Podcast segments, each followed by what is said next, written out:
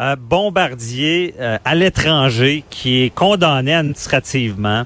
Et euh, vu que c'est à l'étranger, ici, il n'y aura pas de problématique. Ils vont pouvoir soumissionner sur des projets publics. Et euh, il y a toute que ça soit Bombardier, on a parlé beaucoup ici des SNC-Lavalin, euh, les, les, les, grandes entreprises qui agissent à l'étranger, les règles ne sont souvent pas les mêmes à l'étranger. Euh, même des fois, on dit, est-ce qu'ils sont obligés de, de, quasiment faire de la corruption à l'étranger? Parce qu'on le sait comment certains pays fonctionnent. C'est pas toujours comme ici.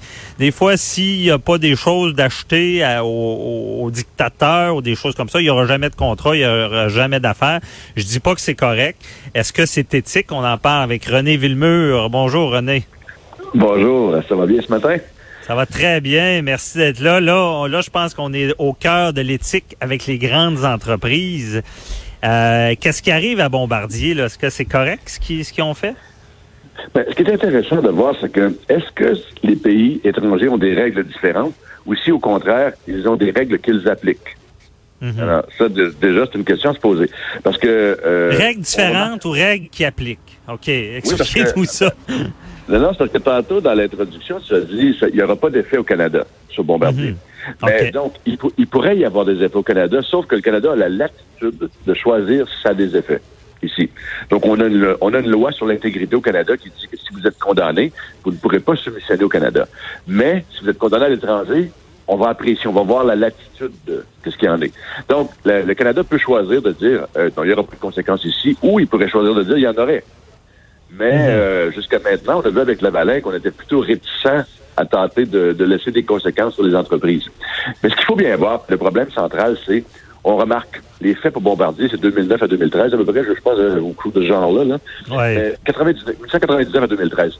C'est que euh, les entreprises dont on entend parler à ces époques-là, on se rend compte que c'était pratique courante. Bon, okay. est-ce qu'on avait, est-ce qu'on avait le choix? Est-ce que à Rome on fait comme les Romains? Ça, c'est des questions que l'on se pose constamment.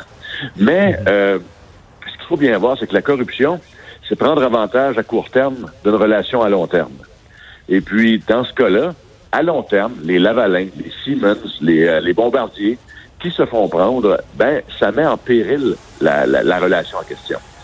Okay. Puis, à mon, à mon avis, Bombardier, ce qui est le plus grave, c'est que on entend souvent parler de Bombardier dans les médias ici au Québec.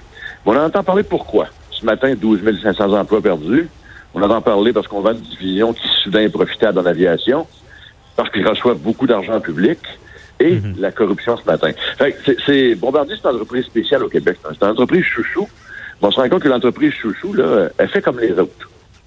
Ouais. Euh, et c'est complexe. Puis vous savez, moi, pour être, pour être beaucoup à l'international sur le plan éthique, la, ce que j'entends tous les jours, c'est on n'a pas le choix. Ça marche comme ça. C'est ici, on ferait pas ça, mais bon, là-bas, on, on, va le faire. Ça, c'est pas tout à fait exact. Je vous dirais qu'il y a plus de gens qui acceptent de prendre la voie la plus facile. Il y a ah, des entreprises canadiennes qui sont allées à l'étranger, qui n'ont jamais donné de subvention.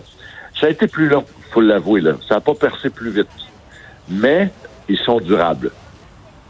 À Et long ça, terme, c'est bénéfique. Mais est-ce qu'il est-ce qu'il y en a qui ont jamais percé des marchés parce qu'ils n'ont pas fait comme justement tout le monde?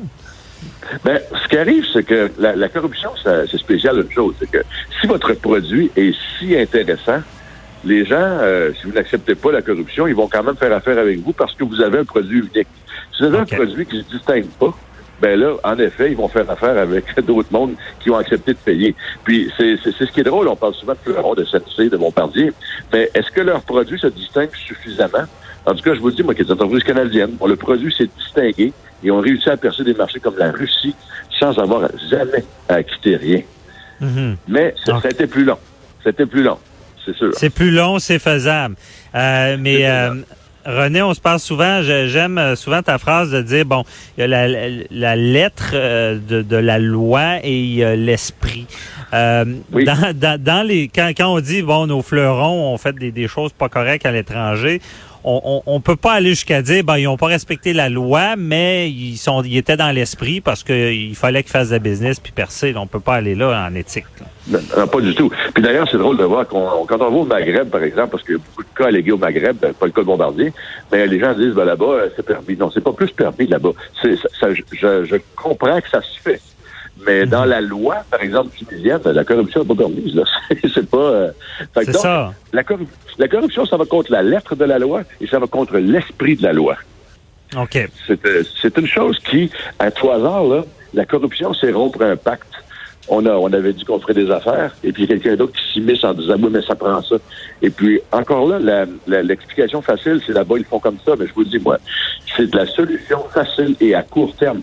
Regardez Lavalin dans le, le, le marasme dans lequel il se trouve aujourd'hui.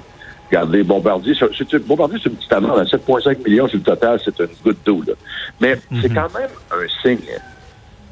C'est des lumières qui allument sur un tableau de bord.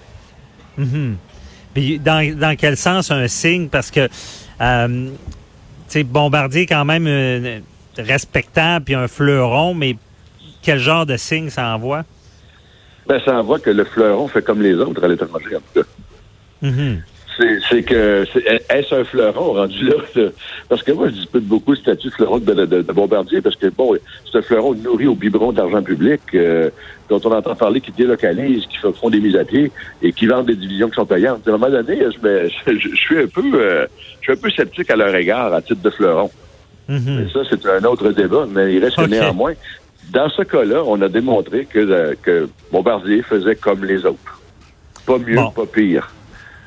C'est ça. Puis, euh, dans, dans ce qui est éthique pour ces gens, ces entreprises-là, euh, parce que là, bon, ils se sont fait prendre euh, parce que bon, il y a un tribunal qui les a condamnés.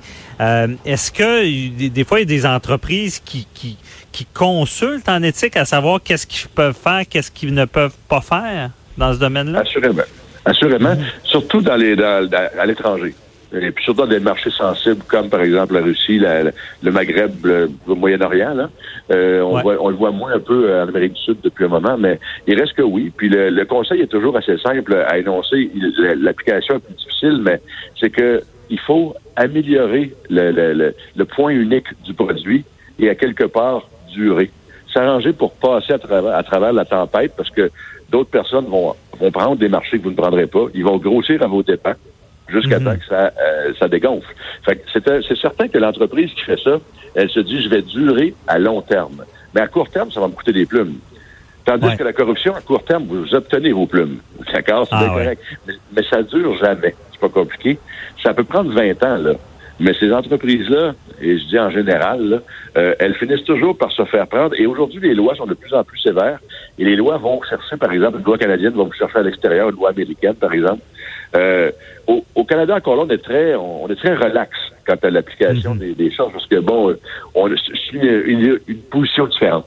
Mais il demeure que euh, je, regarde aujourd'hui les, les amendes infligées par la, communauté européenne aux entreprises qui font affaire ailleurs. C'est faramineux. Et les entreprises se disent qu'est-ce que je vais faire? Parce que j'ai toujours fonctionné comme ça. Et justement, on a oublié, on a oublié de rendre le produit unique.